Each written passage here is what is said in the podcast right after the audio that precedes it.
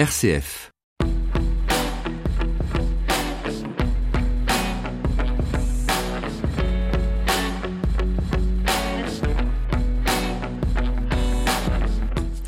Bienvenue dans ce nouveau numéro de décryptage. Comme chaque semaine, on revient sur l'actualité marquante de ces derniers jours avec l'hommage de la France aux deux militaires tués au cours de la libération d'otages au Burkina Faso. Une cérémonie empreinte d'émotion et de recueillement. Autour, toute une controverse sur l'imprudence des touristes français qui ont reconnu qu'ils auraient dû prendre plus de précautions. Nous y revenons dans un instant. Le groupe allemand Südzucker a confirmé cette semaine que deux de ses quatre sucreries en France fermeraient bien en 2020. Il dit s'adapter à la nouvelle donne du marché. Alors pourquoi le secteur est en crise? Les explications dans ce magazine.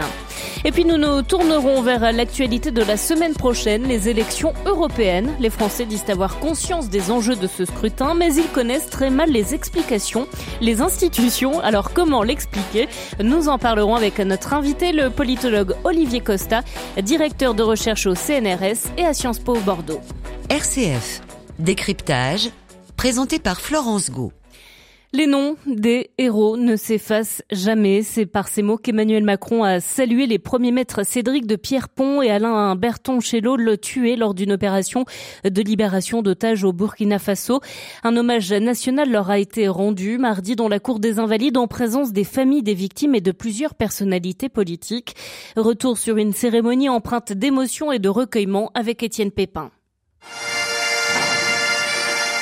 Ces officiers mariniers étaient des soldats hors normes, comme peu d'armées dans le monde ont la chance d'en compter. Le président de la République, Emmanuel Macron, qui présidait la cérémonie aux Invalides, a salué l'engagement des deux hommes, membres du commando Hubert, le plus prestigieux de la Marine nationale. La mort ne vous faisait pas peur, parce que vous aviez, ancré en vous, dans le mystère insondable de vos âmes, la volonté de servir les autres, y compris au prix de votre propre vie. Parce que vous aviez fait le choix intime de consacrer cette existence à une cause plus grande que vous, celle de la France, celle de la liberté. Emmanuel Macron qui a élevé Cédric de Pierrepont et Alain Bertoncello au rang de chevalier de la Légion d'honneur. Le sacrifice ultime des soldats s'y prépare avec les aumôniers militaires. Monseigneur Augustin de Romanet, l'évêque du diocèse aux armées, était présent aux Invalides ce matin pour cet hommage. Plus grand amour que de donner sa vie pour ceux qu'on aime. Il s'agit ici de libérer des otages. Il s'agit d'affirmer que le droit et la dignité des personnes prévaleront toujours sur la force. C'est cette reconnaissance du fait qu'il existe une dimension d'engagement du meilleur de soi-même pour des valeurs qui, dans une forme de transcendance, méritent que l'on donne sa vie. À l'issue de la cérémonie aux Invalides accompagnant le départ des deux cercueils, le Bagat de Lanbiwe a interprété un des chants les plus appréciés des troupes de marine, loin de chez nous, dont le texte dit en Afrique combattait le bataillon pour refaire à la patrie sa splendeur, sa gloire et son renom.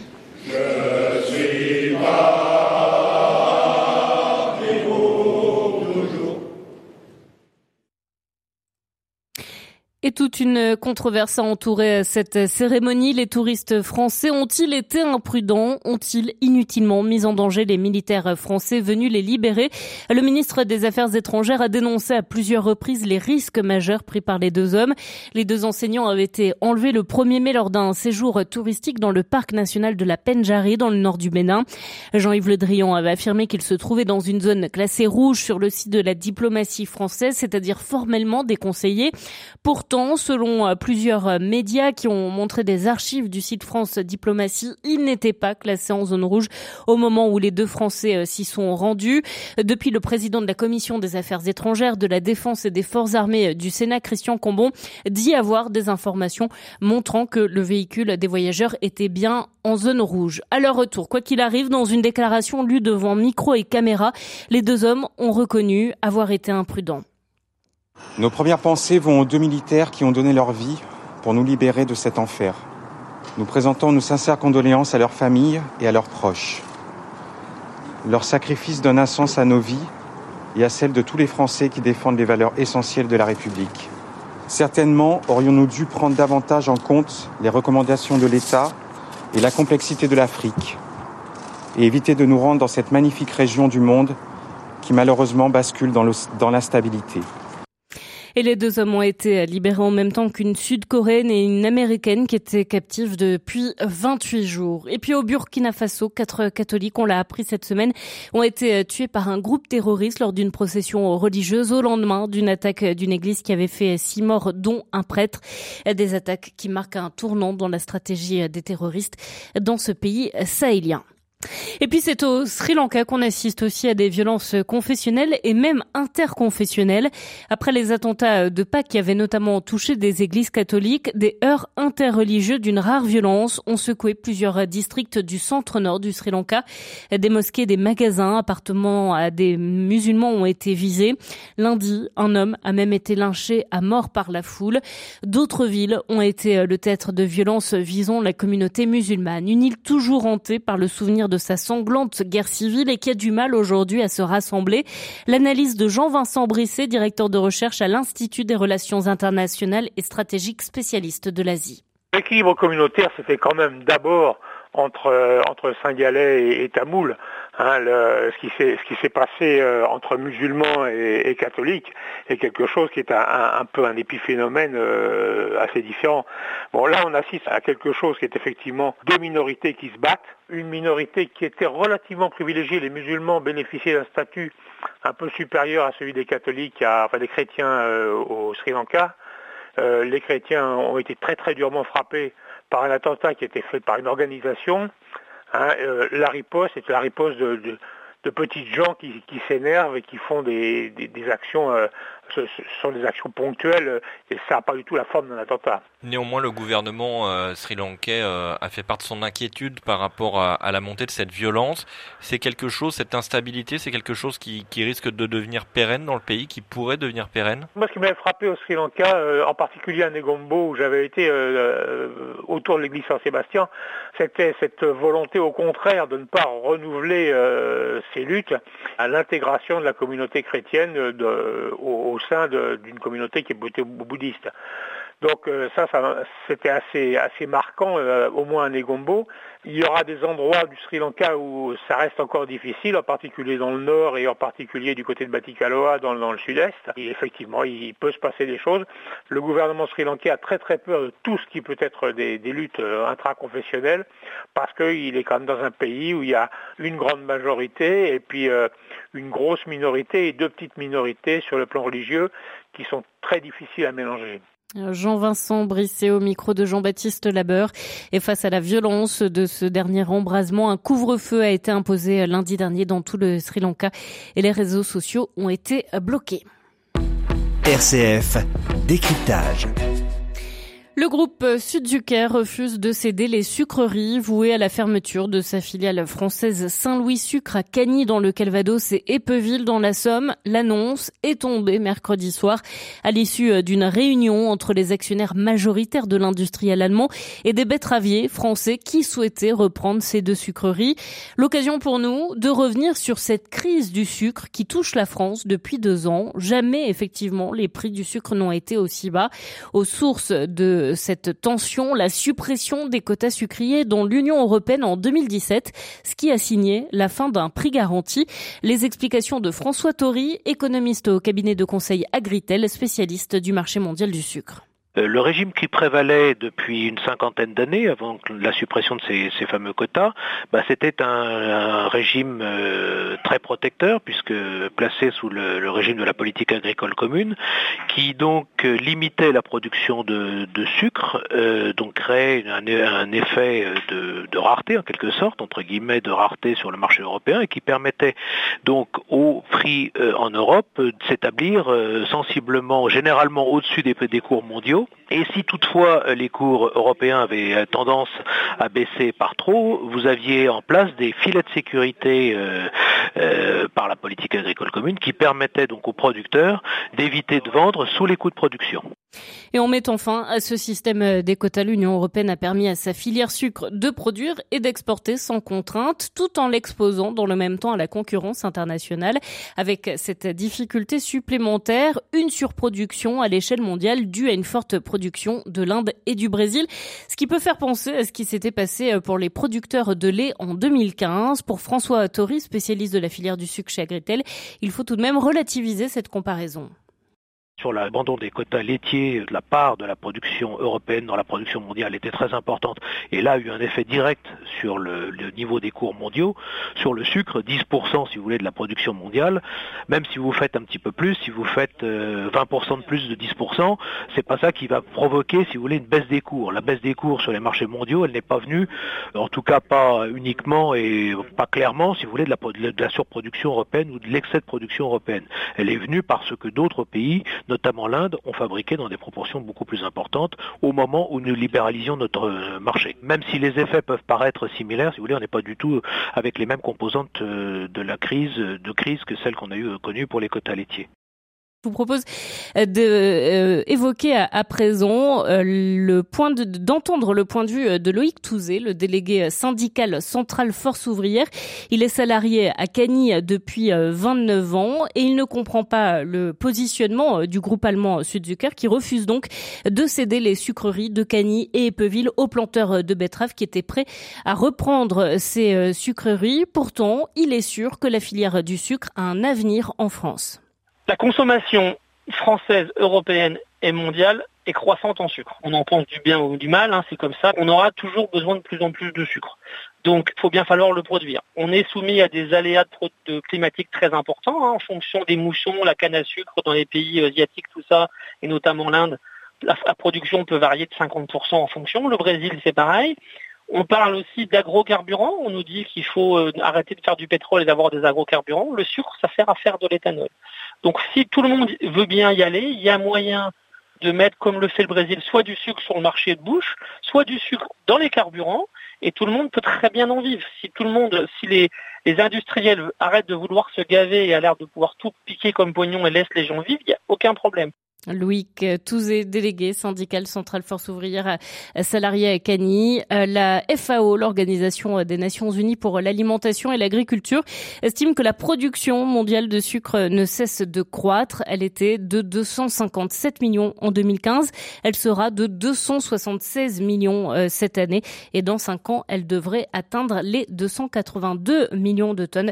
Voilà pour euh, comprendre donc cette crise du sucre qui touche la France depuis un peu plus de deux Décryptage, le magazine de la rédaction.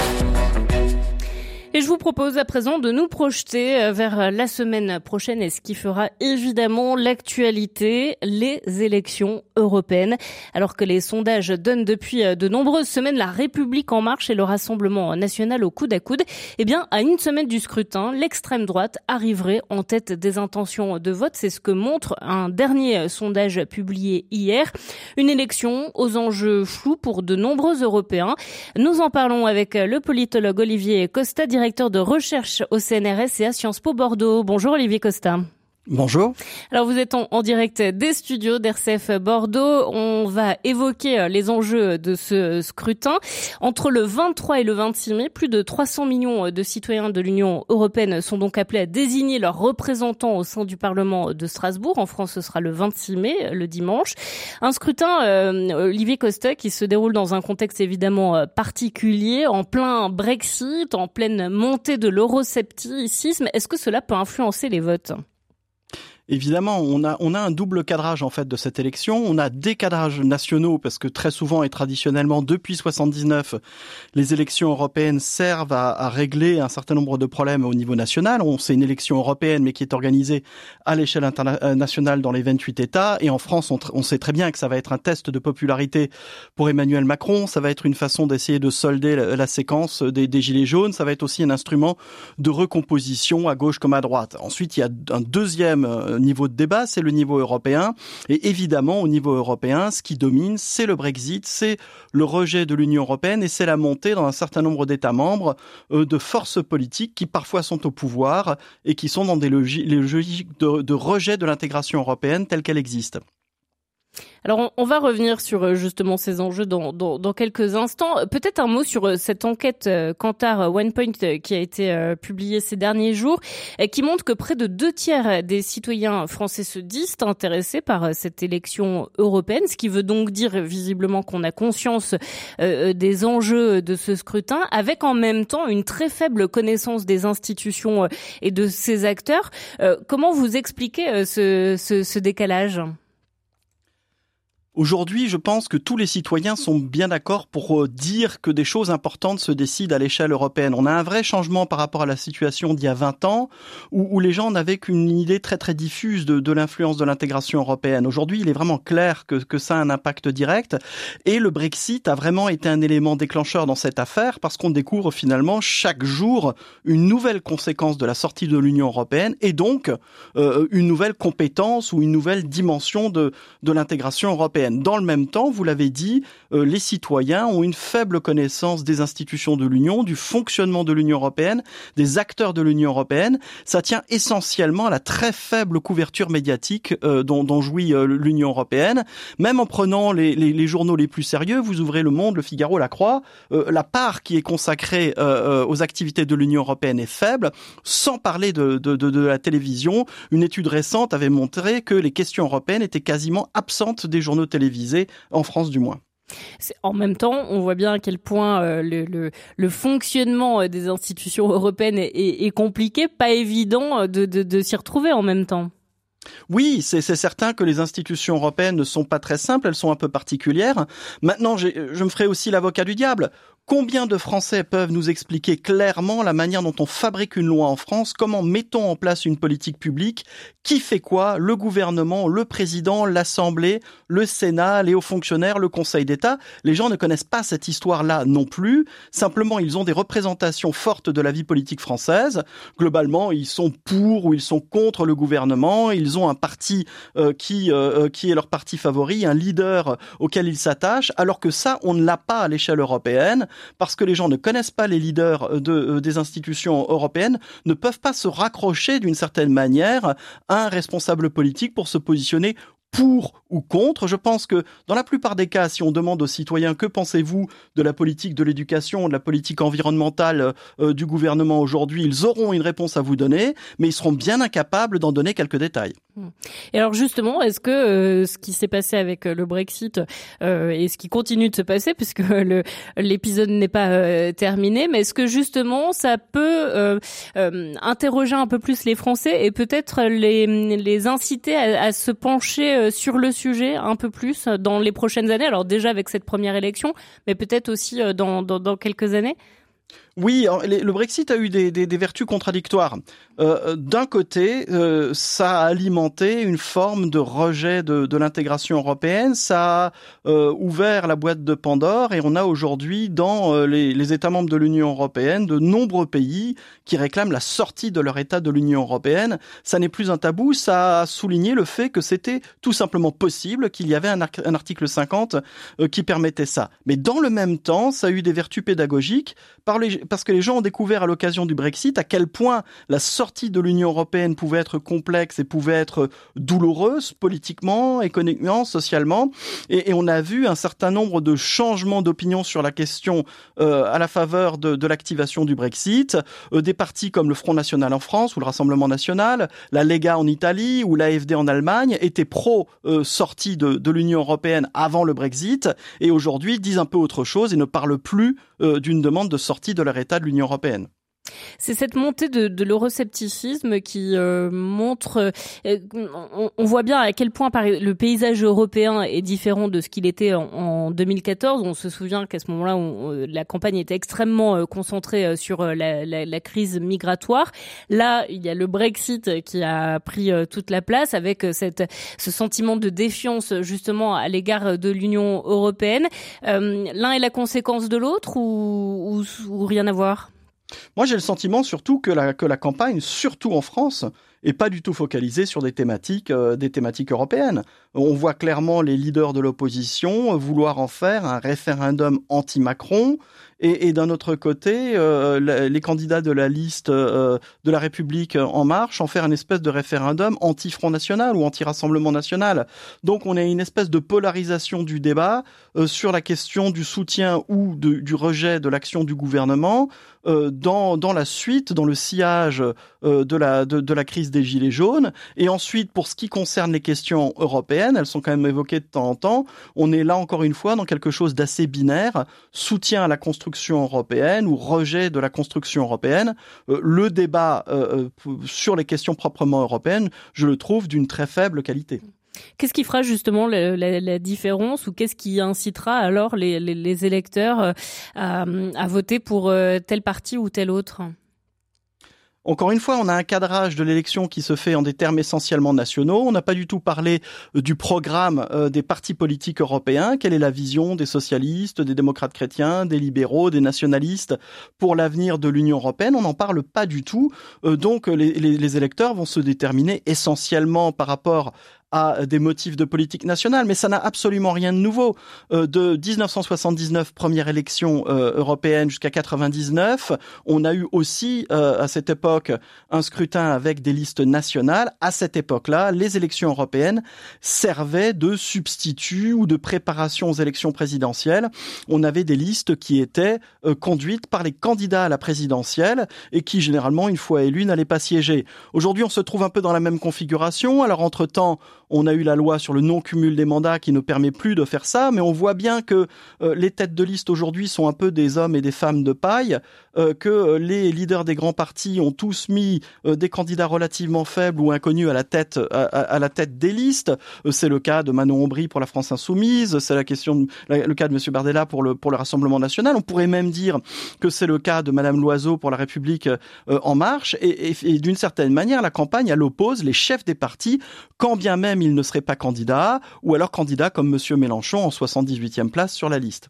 Est-ce que l'enjeu de ces élections se réduit, euh, comme euh, ces deux partis euh, aiment le présenter, c'est-à-dire le Rassemblement national et la République en marche, à un affrontement entre progressistes et nationalistes?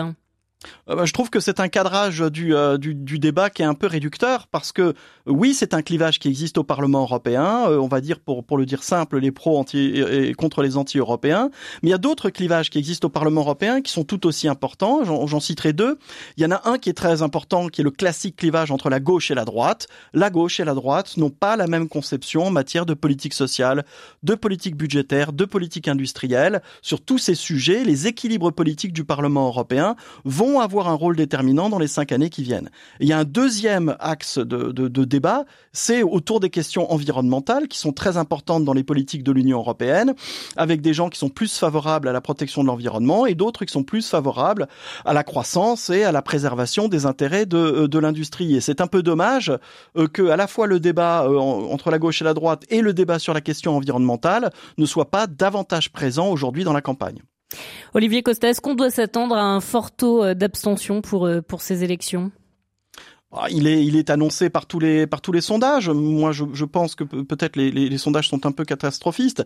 Il, est clair qu'on aura un taux de participation qui n'est pas très satisfaisant d'un point de vue strictement démocratique. On aura euh, probablement moins de 50% de participation, ce qui n'est encore une fois pas très satisfaisant.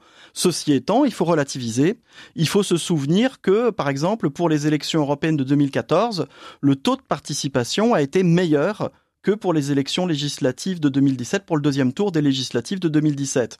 On peut aussi dire que on est dans une phase où la participation électorale décline de manière constante en France euh, depuis 40 ans, mais qu'elle a décliné beaucoup plus pour les élections nationales, ou pour les élections départementales ou régionales, que pour les élections européennes. Donc la participation ne sera pas euh, très, très, forte, mais le résultat sera probablement moins catastrophique qu'on ne veut bien le dire. Et ce, dans tous les pays? Oui, la tendance euh, à, se détourner de l'élection européenne et des élections en général est, forte dans tous les pays d'Europe. Il y a quelques pays d'Europe euh, où le vote est obligatoire, donc on a des résultats qui sont en trompe-l'œil, mais on a des pays, notamment en Europe centrale et orientale, où le taux de participation est extrêmement faible, de l'ordre de, euh, de, de 20%. Ceci étant, à l'échelle globale, on a quand même une stabilisation sur les deux dernières élections, et moi je fais le pari qu'on sera dans cette continuité-là. Un grand merci Olivier Costa d'avoir été avec nous en direct euh, depuis euh, les studios d'RCF euh, Bordeaux. Je rappelle que vous êtes directeur de recherche au CNRS et à Sciences Po Bordeaux. Et puis merci à Julien Rullic d'avoir permis de réaliser ce duplex donc depuis Bordeaux. C'est ainsi que s'achève ce magazine. Merci de l'avoir suivi. Il y avait à la réalisation technique Xavier François. Je vous souhaite un bon week-end à tous et vous dis à la semaine prochaine.